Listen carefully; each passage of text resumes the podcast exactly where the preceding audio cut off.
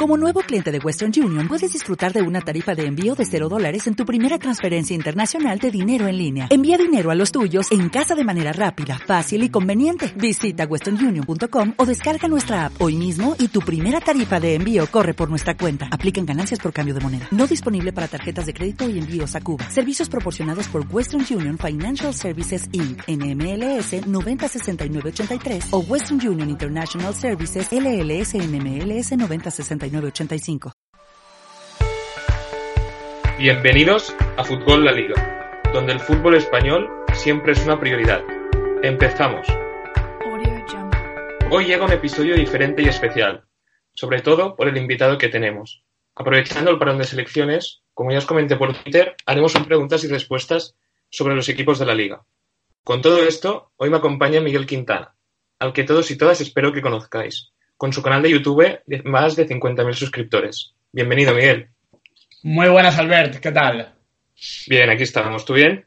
Todo bien por aquí, todo bien. Con ganas de, charlar contigo. Bueno, pues vamos con la primera pregunta, si te parece bien. Genial. Nos pregunta Pablo Meseguer que cuánto importante es el salto de Artur en el apartado físico, porque el año pasado le costaba mucho acabar los partidos y estas dos últimas semanas lleva tres partidos completados y otro como titular. Gran mejora. ¿Tú cómo lo ves? Sí, yo creo que es una mera cuestión de, tiempo. O sea, él no tuvo ningún problema de adaptación futbolístico al fútbol europeo. Eh, de hecho, casó rapidísimo y de forma impactante por, por encima ser en todo un Fútbol Club Barcelona con, con los matices tácticos y técnicos que ello supone. Pero es verdad que a nivel físico todavía le quedaba un poquito por evolucionar. No sé si la muestra que tenemos es demasiado pequeña, eh, para valorar si de verdad ha habido un cambio, pero sí queda la sensación al menos de que ya no desaparece en el minuto 55-60, que era lo que pasaba. El Camp Nou se enfadaba mucho cuando eh, se retiraba Artur Melo en vez de a Rakitic, pero es que realmente el brasileño a partir del minuto 70 su incidencia, su impacto en el juego era mucho menor. Sí, y esto también obligaba al Barça posiblemente a cambiar contextos de partido, porque en su lugar posiblemente entraba Arturo Vidal, ya sabemos que Arturo Melo y Arturo Vidal son jugadores muy diferentes. Posiblemente el Barça cambiaba, cambiaba lo que he dicho, contextos de partidos. Y bueno, Arturo Melo, yo a mí, me está, a mí personalmente me está, me está sorprendiendo mucho porque está teniendo en zona de tres cuartos que tanto se le pedía el, el, curso pasado y está siendo ahí, ahí muy determinante, ya con penúltimo su último pase, incluso con goles, que ya lo hemos visto esta temporada.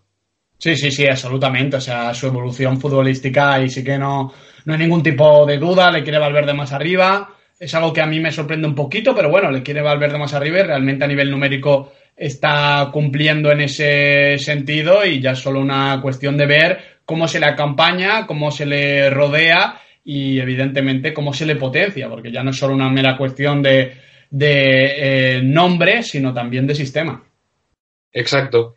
Y ahora, mira, aprovecho que has dicho el sistema, porque no nos movemos del Camp Nou, y Albert Blaya nos, nos comenta que continuidad en el doble pivote del Fútbol Club Barcelona y Griezmann en la posición de Vidal. Y ya aprovechando también, sigue esta pregunta, y si es Messi en la posición de Vidal y Griezmann caído banda, ¿tú cómo ves este aspecto?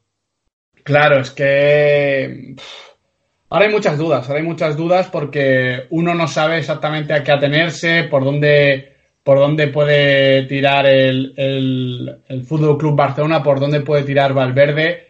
Yo eh, creo que, que, va a ser más pronto que tarde que haya un reacondicionamiento, una readaptación de muchas piezas, porque lo de Frenkie de Jong tan arriba a mí me deja dudas, lo de Griezmann tan en izquierda deja dudas, y al final estos, estas piezas se tienen que desplazar porque mm, Luis Suárez y Sergio Busquets que son seguramente las piezas maestras más puestas en duda de, del sistema eh, culé, pues lo condiciona. Entonces yo sí que creo que, va a haber cambios, que va a ser una cuestión de, tiempo relativo. Lo que pasa es que no sé, no sé percibir o no me imagino cuál, porque Claro, em, Valverde ha tratado de hacer una cosa en las primeras semanas, en los primeros meses de competición, pero era una cosa, un fútbol posicional, unas relaciones sin Leo Messi. Con Leo Messi todo cambia y con Leo Messi van a nacer nuevas conexiones con, con Frenkie de Jong, con Antoine Griezmann y con el resto de compañeros. Por tanto, como decía José Mourinho, una cosa es un equipo eh, con Messi y otra cosa es un equipo. Eh, entonces, con Messi van a cambiar cosas y sí es a partir de esos cambios donde yo creo que va a meter eh, mano y va a ir adaptándose eh, Valverde. Sí, también es muy cierto lo que comentas. O sea, es Messi como factor más importante dentro, dentro del sistema. En las primeras jornadas también aprovechando, bueno, no aprovechando, sino con, la lesión de, de Suárez San Mamés, vimos ante, ante el Betis, por ejemplo, Griezmann ahí pisando la zona de falso 9, que fue un partidazo fue un partidazo del francés. Pero es que, es que Messi lo condiciona todo. Eh, referente al partido, sin ir más lejos del, Inter de Milán, ahí ya vimos como Arturo Vidal, bueno, el Barça pasó a un 4-2-1-3, eh, con Arturo Vidal ahí empujando al Barça la presión, y la verdad es que cambió radicalmente el partido.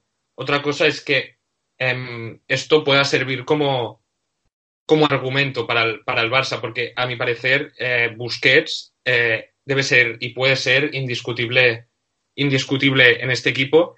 Y otra cosa también es la duda de, la duda de Luis Suárez, porque ahora, bueno, en, los últimos dos partidos del Barça ya hemos visto que, Luis Suárez eh, en muy poco te puede cambiar el partido con, dos goles, porque sabemos que es un killer y esto nunca, nunca lo va a perder, pero es que dentro del área, fuera del área puede condicionar para mal mucho, o sea, muchos aspectos ofensivos del Barça, porque ahora mismo no está eh, bien físicamente, em, no acompaña su finura en el toque y cada y en el juego, en la parcial ofensiva, ese toque en la frontal que, suele haber el Barça y puede ser un condicionante muy, no muy negativo, pero sí que puede perjudicar.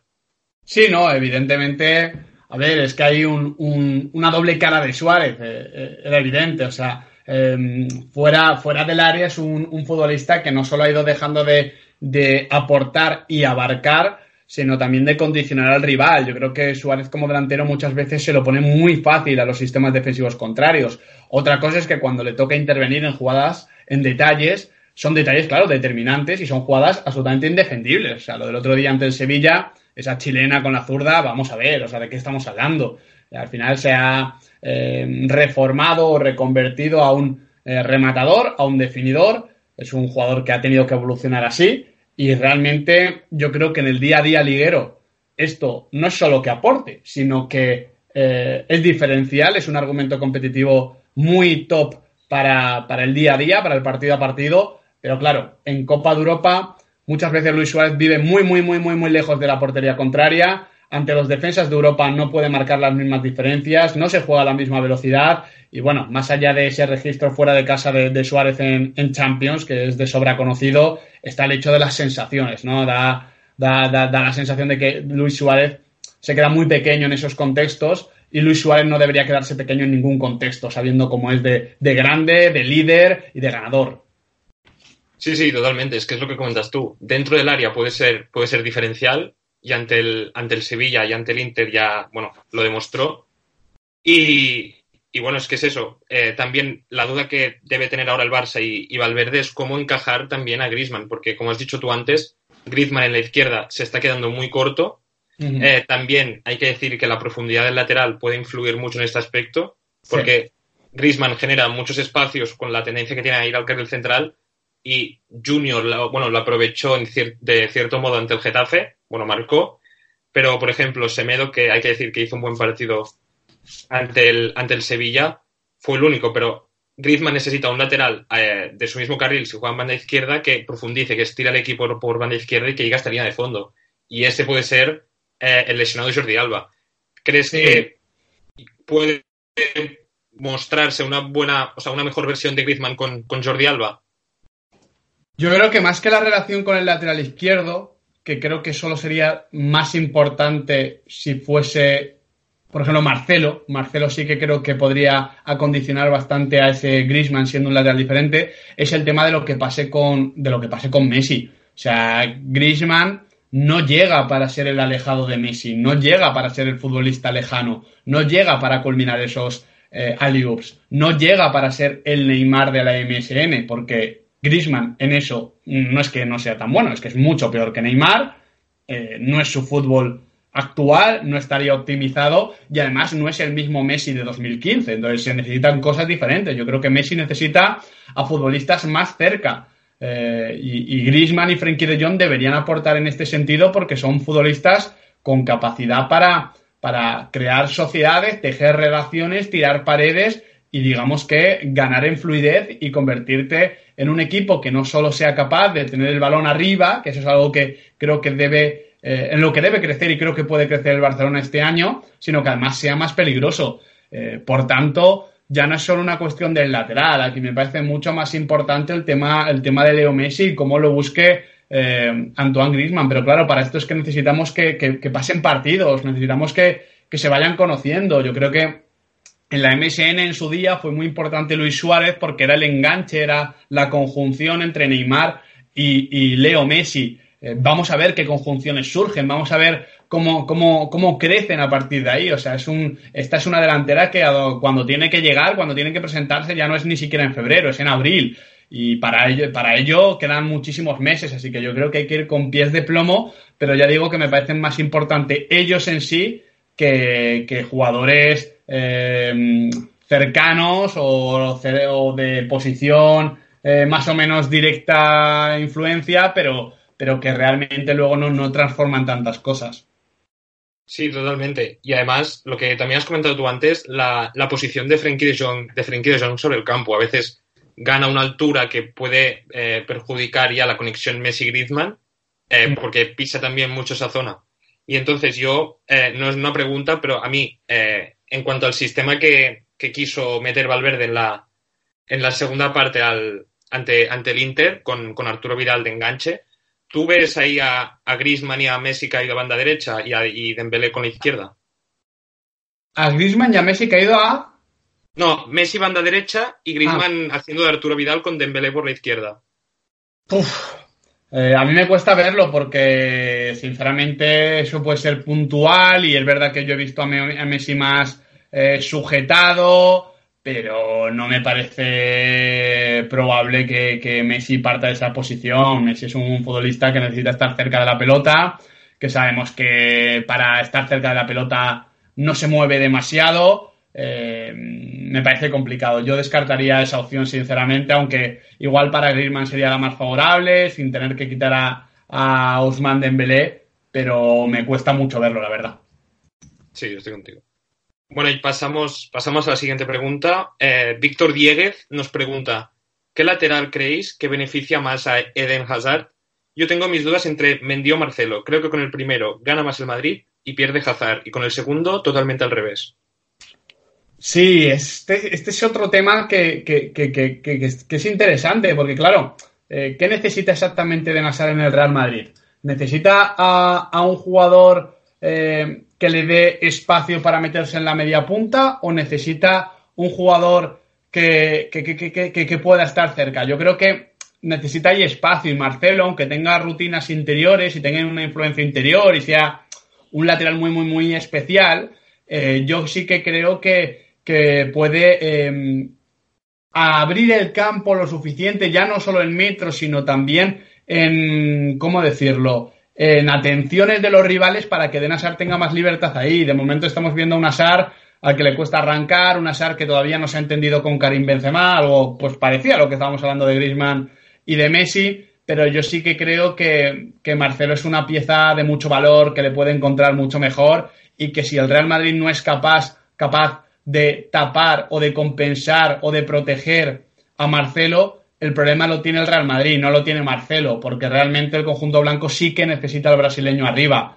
Eh, yo entiendo que Mendy es mucho más aplicado, que Reguilón lo fue la temporada pasada, pero Marcelo siempre ha sido así y siempre ha condicionado partidos rivales. Hace dos temporadas eh, se hinchó a marcar goles en las eliminatorias de Copa Europa. Eh, yo creo que Marcelo este año sí está bien y que por tanto es un tema colectivo el como digo, protegerle. Sí, es lo que comentas, porque Marcelo te puede dar mucho en, ahí en, en, ataque, pero todo lo que te da te lo puede, te lo puede quitar en caso de, en caso de pérdida, porque genera unos espacios ahí que los extremos rivales pueden, pueden aprovechar a la perfección. Entonces, eh, como has dicho tú, el Madrid debe adaptarse también al, al lateral. El debe encontrar una, una, variante para proteger, para hacer la cobertura en ese, en ese espacio, ya sea, no sé, Casemiro, Cross, no sé pero también, claro, si pones a ahí también perjudicas la presión alta. Es un, tema, es un tema muy difícil, pero también te digo que, bajo mi punto de vista, eh, Mendy no creo que desentonase tampoco mucho en, como complemento de, de Hazard en el, en el lateral, porque Mendy, eh, quieras o no, es un lateral eh, más enganchado a banda eh, que Marcelo. O sea, no se separa tanto de, de, la línea de banda y le puede permitir a Hazard tener esa libertad por, por el carril central y, y pisarse, bueno, eh, compartir zonas con Karim, encontrarse ahí que, eh, queramos o no, gran parte de la temporada del Madrid está entre, entre la conexión del francés y el belga. Sí, sí, totalmente, totalmente. Lo que pasa es que Mendy sí que me parece un futbolista más individual, me parece un jugador más de conducción, de acción concreta. Y, y el Real Madrid no necesita eso en estos momentos. El Real Madrid necesita eh, hacerse fuerte en una zona del campo, no ya para atacar mejor, sino para también controlar mejor todo lo que pasa. El Madrid está teniendo muchos problemas a la hora de, correr para atrás porque, eh, porque no tiene bien la pelota. Así que yo creo que eh, reforzar todo lo que sea hacerte fuerte en un sector que puede ser ese lado izquierdo, como lo era antiguamente con otros nombres, es algo que a mí me parece interesante y en lo que creo que, más allá de que vaya a trabajar Zinedine Zidane, me parece que es algo que va a ir surgiendo eh, con mucha naturalidad. Bueno, yo siempre me mantengo en mi teoría del, en, bueno, en cuanto al tema del lateral del Madrid, es que el mejor lateral para el Madrid sería una mezcla entre, entre Marcelo y Mendy, ¿no? O sea, lo que te da Marcelo en, en, en ataque y lo que te da Mendy en defensa. O sea, ese sería la, el mejor lateral para el Madrid. Sí, sí, totalmente. Sobre todo porque, claro, eh, ¿por, qué, ¿por, qué, Marcelo no está tan bien protegido en otro, eh, este año como, como, ha estado en otros? Primero porque Sergio Ramos físicamente ha pegado un bajón espectacular, porque Tony Cross es el medio centro en vez de Xavi Alonso. Hay muchos condicionantes ahí y evidentemente el que lo que sale eh, señalado es simplemente el lateral, pero va mucho más allá de eso y, eso me parece importante eh, recalcarlo. Sí, sí, totalmente. Y bueno, ahora pasamos de pregunta. Eh, Maribel, Maribel Castro en Twitter nos pregunta, ¿creéis que el sistema de tres centrales acabaría con los problemas del Betis? ¿Qué alternativas podrían beneficiarle? Yo creo que acabarían con varios de los problemas que tiene William Carballo, pero el Betis en general, pues no lo sé, no lo sé, porque yo creo que... Eh, a ver, hay un, hay un tema muy significativo y es donde está jugando, evidentemente, eh, Sergio Canales. Eh, Sergio Canales está muy, muy atrás, está eh, prácticamente involucrado en tareas de salida, de gestión, de organización, en vez de desequilibrio, de aceleración. Y, y, además, no solo tiene que bajar y se le pierda arriba, sino que abajo no es tan bueno como otros.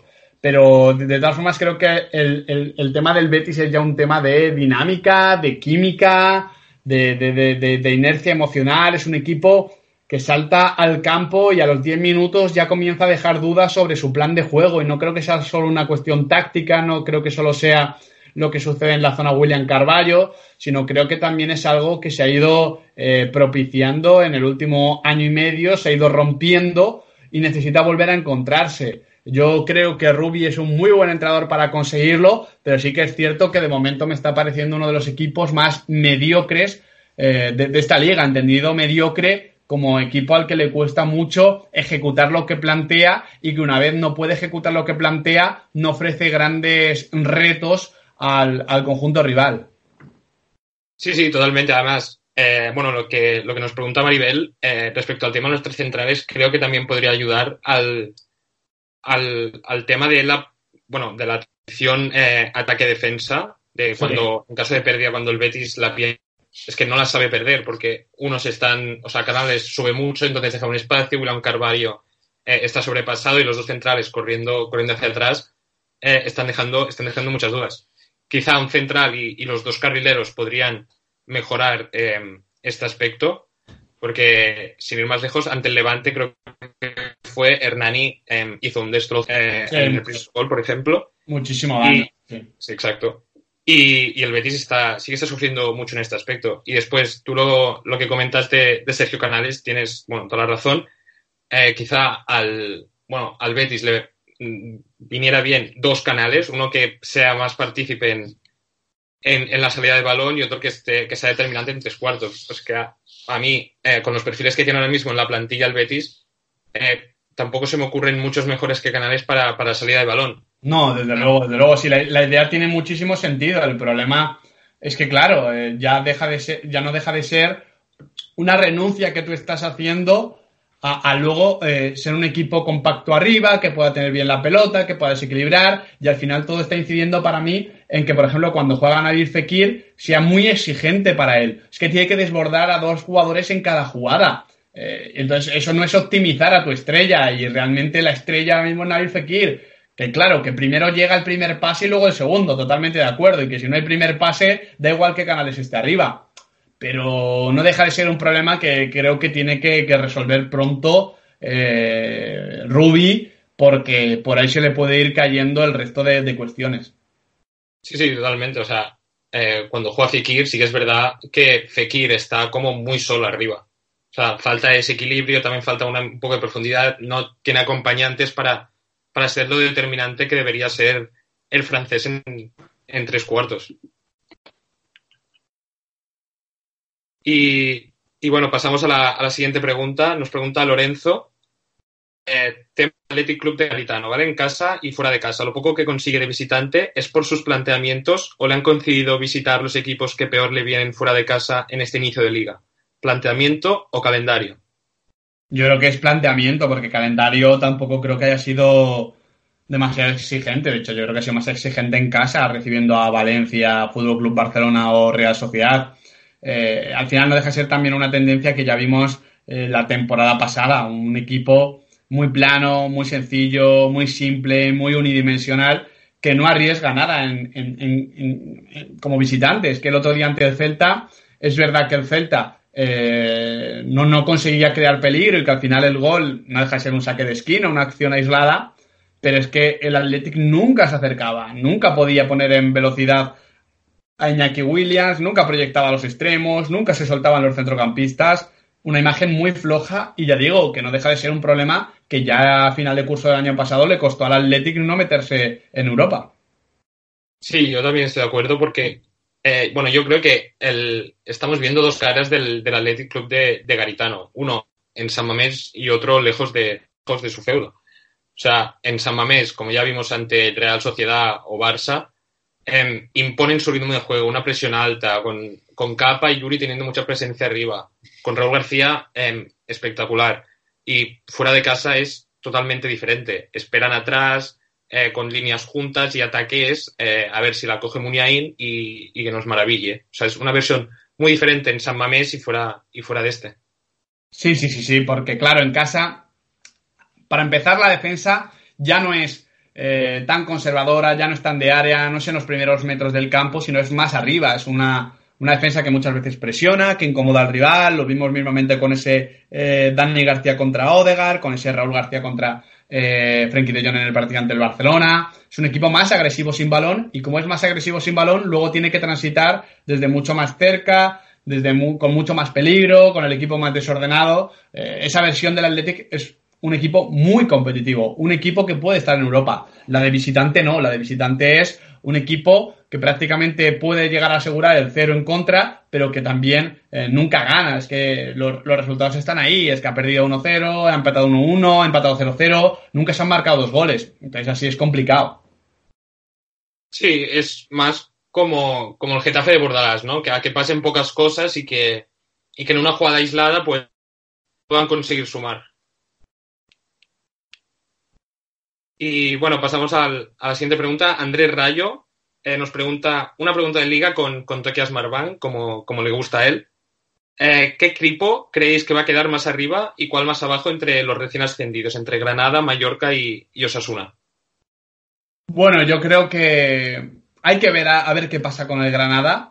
De momento, evidentemente, buenísima pinta, buenísimos resultados, pero fíjate, yo creo que Osasuna va a quedar por delante de Granada y que quien va a quedar más abajo es Mallorca. Mallorca es el equipo que me parece que ha tenido menos buena suerte en el comienzo de temporada, esos palos, esos penaltis, y aparte es un equipo que digamos que depende mucho, mucho, mucho más que los otros del acierto, porque el Granada presiona más, es un equipo más intenso, con más calidad individual, Osasuna también, tiene al Chimi, tiene a Rubén García, tiene a Adrián, tiene el Sadar, eh, que está siendo importante, yo creo que, quedará así. Eh, Osasuna y Granada bastante parejos y luego por detrás eh, Mallorca.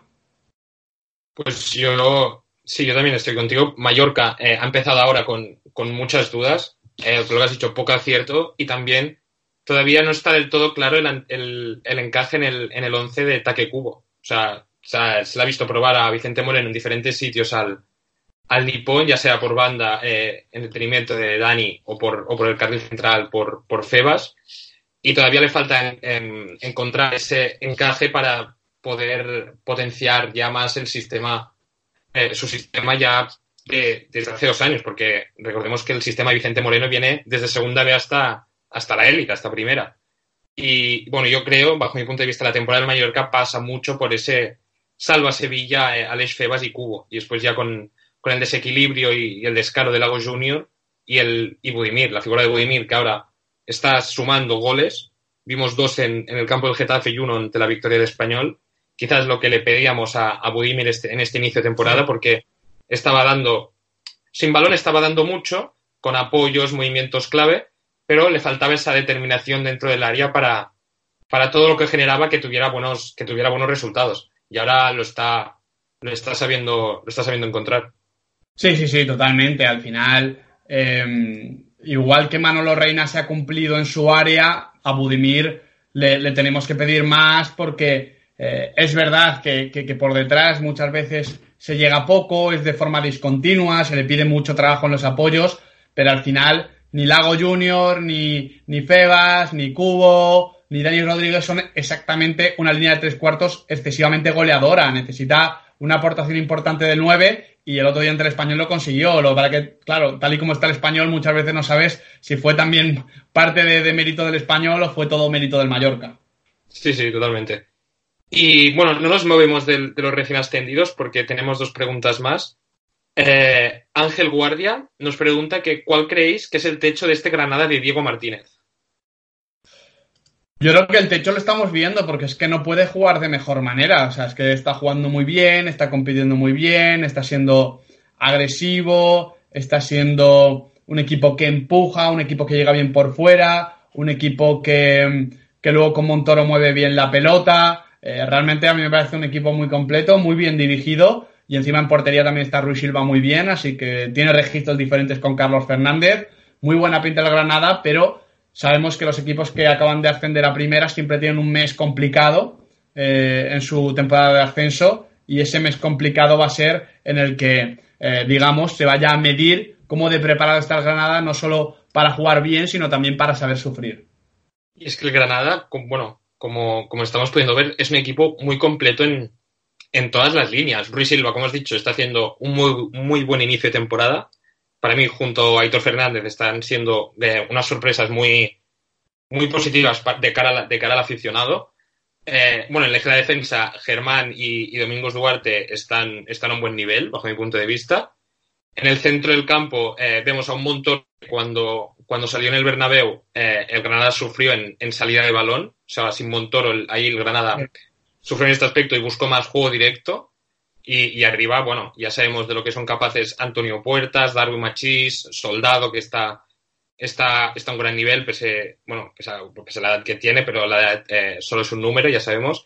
Y, y un Carlos Fernández, que a mí siempre me ha parecido un buen delantero, eh, por, todo. O sea, con balón eh, siempre acompaña y da continuidad a las jugadas y sin balón es como hemos dicho antes de Budimir. Eh, ofrece apoyos, los movimientos sin balón para, generar espacios. Ahí está siendo muy importante, Carlos.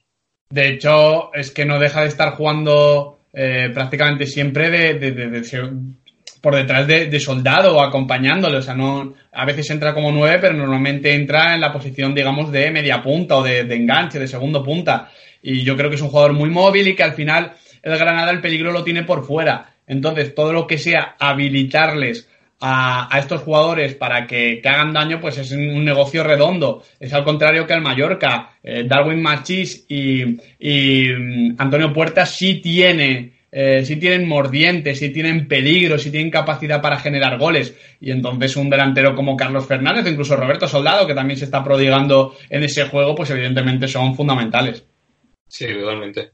Y vamos a la última pregunta de, los recién ascendidos, que bueno, ya son las últimas. Eh, Santi nos pregunta que cuál es para nosotros el mejor acompañante para, el Chimi Ávila arriba. Para mí Adrián López, y se vio el otro día, yo creo que es el punta que mejor le puede entender, que más eh, capacidad de eh, interpretar los espacios con calidad y con instinto puede ofrecer, como digo, yo creo que Adrián es el mejor compañero. Sí, Adrián, además, la veteranía cuenta, bueno, la veteranía la experiencia cuenta mucho, y Adrián de esto, de esto va muy sobrado, sabe la liga perfectamente y bueno, su lectura de juego ya lo vimos ante, ante el Villarreal, como has dicho tú, eh, fue muy buena, tanto en, tanto en presión, eh, tampoco tanto que como ofensivamente, pero, pero sí, acompañó muy bien, acompañó muy bien al Chimi y fueron, bueno, fueron determinantes y acabó sumando de tres Osasuna. Sí, sí, sí, totalmente. Hubo varias transiciones donde los apoyos y los toques de Adrián López fueron claves y eso con el Chimi, pues evidentemente siempre es más peligroso.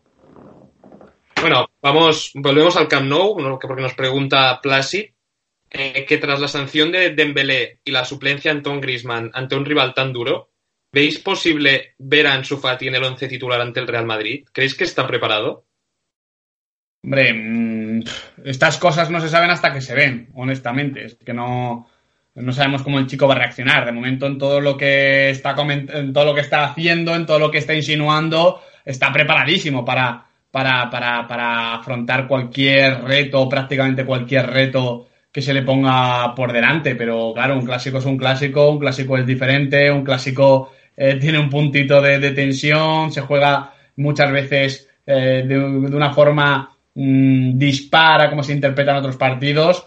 Pero, pero bueno, yo creo que, que sí que, que, ofrece garantías de que al menos si recibe lo puede intentar. Eh, ¿Lo va a ser? Eh, yo creo que no. Yo creo que no pega nada con Ernesto Valverde alinear a, a, un hombre como, como Ansu Fati, bueno, un hombre no, a un niño como Ansu Fati eh, en un partido así. Sí, o sea, preparado está, o sea, porque ya lo hemos visto en, jornadas anteriores. Otra cosa es, es, que es ante el Real Madrid. O sea, ahí teniendo a Griezmann, a Suárez y a Messi, dudo que, Ernesto Valverde eh, opte por, por Ansu Fati desde, bueno, del partido. Y te digo más, es que aunque se cayese uno de los tres, antes veo situando a Sergio Roberto o alguna cosa parecida a, poniendo a Ansu Fati. Ansu Fati además puede tener en ese partido, en ese clásico, un valor importante como revulsivo, que es algo que no, no, no, no, no, tiene que tener, no, no, o sea, ¿cómo decirlo? No, no, no se puede infravalorar porque eh, en esos últimos minutos se ganan muchos encuentros, Ansu Fati está entrando, está cambiándole el ritmo y tener ese, esa carta extra, ese comodín debajo de la manga, pues a Valverde sí que le puede dar una opción eh, muy interesante, ya digo, más desde el banquillo que de titular, que realmente de titular creo que apenas ha jugado un partido, si no me equivoco. Sí, o sea, más como recurso que como argumento, ¿no? Eso es. Bueno, Carlos, Carlos de la Fuente nos deja una pregunta muy, muy interesante, que nos dice, con siete goles en ocho partidos, ¿qué soluciones veis en la parcela ofensiva del Atlético de Madrid? ¿Cuál creéis que es la mejor manera para activar a Joao Félix y que entre más en contacto con balón? Esta es la gran pregunta, porque para empezar yo creo que Joao Félix no es un futbolista de, entrar mucho en contacto con la pelota, es un jugador de más calidad que cantidad y sus números son muy parecidos en este sentido a, los que tenía en, Benfica, es un jugador de, poco volumen de, intervenciones. Lo que sí que creo es que el Atleti todavía con balón está muy verde, pero es que tiene que estar así, es que... Eh, eh, la pretemporada ha confundido mucho, pero honestamente, o sea, ha perdido a muchos hombres importantes, pero a muchos hombres importantes. Eh, está muy bien que Joao Félix nos parezca muy bueno, que, que Thomas Partey esté creciendo, que hayan llegado jugadores como Renan Lodio, como Trimpier, que también tienen mucho que decir, pero al final han cambiado los nombres, ha cambiado el funcionamiento, ha cambiado el esquema, anda probando Simeone a veces con un rombo, eh, tanto de partida como durante el partido. Hay muchos cambios y estas cosas es que se necesita tiempo, es que se necesita tiempo y sé que es muy tópico decirlo, pero es que no se puede armar el equipo y la propuesta que parece que quiere eh, plantear Simeone en tan poco tiempo. Bastante que en este comienzo de temporada, que a mí me está pareciendo bastante regulero, no se ha desconectado del primer clasificado, del segundo clasificado, que están ahí todavía los tres candidatos en un pack, pero, pero todavía está verde. Es un equipo que, que está eh, reiniciando y reencontrándose y además de una manera muy diferente a la que nos ha habituado desde que Diego Pablo Simeone llegó al banquillo. Sí, totalmente. Es que la parcela ofensiva, bueno, el Atlético en sí con, con balón todavía tiene más dudas que, certezas este año. Claro. Eh, no solo por, por la posición de, de Joao Félix, sino también el rol que tienen eh, Coque y Saúl, sin ir más lejos. O sea, todavía no está definido, porque en, en, algunos partidos hemos visto a Coque eh, junto a Thomas apareciendo en la base de la jugada con, con Saúl más adelantado, atacando posiciones entre, entre central lateral, y en otros partidos ha sido al revés, un Coque más suelto y, un Saúl más participativo en, en, la base de la jugada. Y, y respecto a, a Joao Félix, eh, sí que es un tema, es un tema muy complejo este, eh, pero ante, el, ante el Lokomotiv en la última jornada de Champions vimos una muy buena versión del portugués. Fue con un, con un 4-4-2, si no me equivoco, con, con Joao partiendo, partiendo desde banda y con la, y con la doble punta eh, Diego Costa Morata. Sí, lo que pasa que, por ejemplo, esa doble punta, Diego Costa no está nada bien. no está nada, nada, nada bien. Mm, yo entiendo que Joao Félix ahora mismo donde más cómodo se siente para crear peligro es partiendo desde un costado con más libertad, lo, habitual. Pero a mí esta doble punta de momento me, deja muchas dudas. ¿Y, no crees que podría, o sea, una acompañante de Moranta podría ser eh, pues un Correa, un, Lemar, incluso un Vitolo, que, ya sabemos que tiene más impacto entrando desde el banquillo, pero, pero podría ser una pieza para el equipo titular? Sí, podría ser un. A ver, es que jugadores el Atlético de Madrid tienen por un tubo para cambiar muchas cosas, muchas cosas y para adaptarse a muchas situaciones. El tema es que, evidentemente, sabemos también, como quien dice, de qué pie coge a Simeone, qué tipo de estilo, qué tipo de esquema, qué tipo de jugadores les gusta. Yo entiendo, o sea, el Morata Costa me parece muy Simeone y me parece que tiene mucho sentido. El problema ya es de Diego Costa. Yo no creo que sea un problema del Atleti, no creo que sea un problema del entrenador, sino de Diego que ahora mismo es que parece un tapón, eh, honestamente. Es que no, no le está pasando como a Luis Suárez, pero sin marcar los goles. O sea, con eso te digo todo. Exacto. Sí, sí. Eh, bueno, es que yo creo que eh, es el año de Simeone en Atlético que más variantes tiene, bajo mi punto de vista, pero es el año también normal, que es lógico, al que le está costando todavía encontrar un equipo base con el que, con el que avanzar. Bueno, pues Pasamos a las. Bueno, nos quedan tres de la liga, después tenemos una de, una de la selección española. Eh, Miquel Zumalde nos pregunta: A mí Luke de Jong me está dejando muy frío, y a vosotros creo que también. Bueno, a mí sí. Eh, ¿Quién tendría que ser el delantero titular del Sevilla y por qué? Yo creo que eh, el, Sevilla, con todo lo que genera por fuera, necesita un rematador.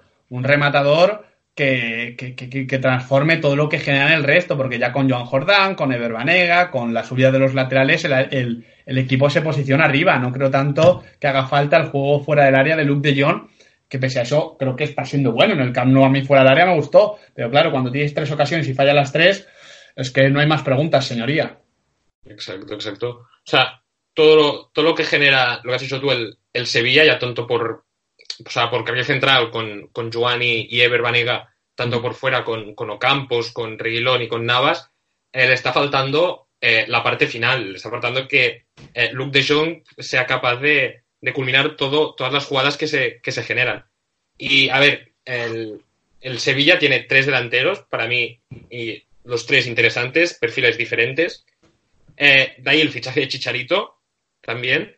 Pero para mí, entre De Jong, eh, Chicharito y Dabur, yo, eh, aunque Dabur no haya, no haya tenido minutos todavía, yo me quedo con el, con el israelí. O sea, creo que es un perfil el perfil de delantero que, necesita el Sevilla. Sí, pero no, no opina lo mismo eh, Julen. Yo creo que sí, que es un futbolista que también podría darle ese juego de espaldas, ese juego eh, individual y que tiene gol. No es tanto un rematador, pero tiene gol pero cuando suceden cosas así, no hay incompatibilidad entre jugadores y entrenador, ya la, adaptación táctica como que pasa a un segundo plano. Si Julen no lo ve así, tiene que ser por algo. Eh, habría que preguntarle que él fuese eh, más eh, claro de lo que lo ha sido ya. Totalmente. Bueno, vamos ya con las últimas preguntas, ¿vale? Carlos eh, Gutiérrez nos pregunta si Salisu y Kiko Olivas son la mejor zaga de, equipos que no pelean por Europa. Sí, yo creo que al menos por el rendimiento actual, yo creo que sí. Habría que definir exactamente cuáles se quedan fuera, porque ahora mismo yo creo que hay casi 9-10 equipos que están peleando por entrar en Europa, pero yo creo que sí, que es la más complementaria, la más regular. El otro día un gran ejercicio de resistencia ante el Atleti. Están muy bien los dos. Sí, sí, totalmente. Además, está siendo muy necesario para, este Valladolid. O sea, eh, Kiko Olivas están, está siendo muy sólido en defensa y con, un juego aéreo muy bueno y siempre bien perfilado y su y su más de lo mismo. Para mí, los centrales, bueno, ya lo comenté, eh, los centrales de la liga hasta el momento están, están mostrando un nivel espectacular porque a estos dos se les suma Aridane, Aido y Pau Torres sin ir más lejos. Sí, sí, sí. Bueno, Ernesto, eh, ya para acabar de la liga y después tenemos una rápida de la selección española, nos pregunta el jugador revelación de la liga y la decepción hasta el momento. Hombre, revelación yo creo que está claro. Odegaard, eh, más allá de que supiésemos que es, que es muy bueno, mm, yo creo que nadie sabía que era tan o que podía ser tan importante a corto plazo. Y, luego decepción, hombre, ahora a mí me sabe decir, es que es muy pronto, pero me sabe decir Eden Hazard, ¿no? Porque es el, el mejor futbolista de la liga que ha llegado y que de momento no está rindiendo, ¿no? Pero también se puede decir Antoine Griezmann.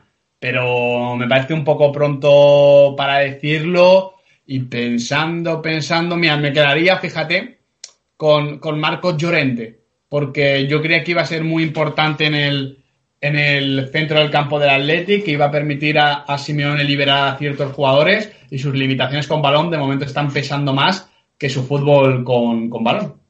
O sea, yo, bueno, lo de Marcos Llorente lo comparto. A mí me eh, decir ahora mismo, a estas alturas de la temporada, un jugador de excepción, pero entre lo, bueno, lo que estás diciendo entre Hazard y, y Griezmann, eh, yo también diría, esto, si tengo que decir alguno, diría uno de estos dos, pero no creo que estén siendo decepciones, decepciones. O sea, son dos jugadores que todavía no han encontrado su encaje en, el equipo en el que están. Eso es, eso es, es que hay que, hay que darles, hay que darles tiempo, es que es más claro, más claro agua. Y bueno, ya vamos con la última pregunta de todas, ¿vale? Es en clave selección española de, Robert Moreno. Y nos dice Tips Terruano, ¿qué central está capacitado para suplir a Piqué tras su marcha en la selección? Eh, es que para empezar yo parto de que a lo mejor Sergio Ramos no tendría que ser tan fijo como es. Más allá de ascendencia colectiva y tal, creo que su nivel de juego es muy, muy bajo y muy, muy preocupante. Eh, pero buscándole una pareja e intentando que rindiesen de la mejor manera posible, yo también creía que Mario Hermoso iba a ser un muy buen complemento y le está pasando un poco como a Marcos Llorente. No sé, yo creo que el Athletic tiene muy buenos centrales, que Pau Torres también pinta muy bien en ese sentido, pero sí que es una posición que ahora mismo veo un poco complicada porque, ya digo, Sergio Ramos necesita eh, alguien que le mm, proteja por detrás, que le permita salir, anticipar, que es lo que le gusta al camero, y no está haciendo bien.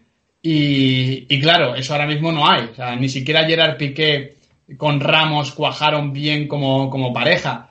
Eh, es un tema complicado, es un tema complicado y a mí la selección en ese sentido me parece que, plantea muchas dudas porque van pasando los meses y sigue siendo un equipo con, muchas más certezas que dudas incluso en el once titular. Es que no, más allá de una, dos, tres posiciones, no sabemos demasiado sobre, sobre, sobre la selección española. Sí, sí, totalmente. A ver, ahora hay ganas de ver, de ver a Pau Torres, porque puede, puede ser una variante muy, muy interesante para, para la selección. También lo que has dicho tú, Hermoso, es, bueno, comparto la opinión. Eh, tenía un techo en el español que, que, pintaba muy, muy bien y ahora esta temporada se está quedando un poco corto por la falta de minutos que tiene el Atlético.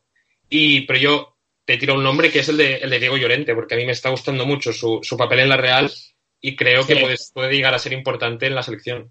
Estoy totalmente de acuerdo. Me había pasado de Diego Llorente y estoy muy de acuerdo porque de hecho Luis Enrique creo que es su primera convocatoria le, convoca estando lesionado. Eso ya muestra parte de la confianza, digamos, que había en, Diego Llorente desde ese cuerpo técnico, que no deja de ser el mismo eh, de, Luis Enrique.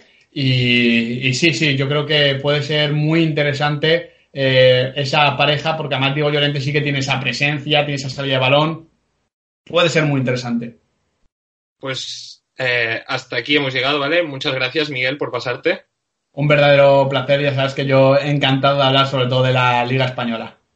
Y bueno, nos, nos acabamos aquí el tercer, el tercer episodio de, de Fútbol La Liga. Un saludo y hasta la próxima. Adiós.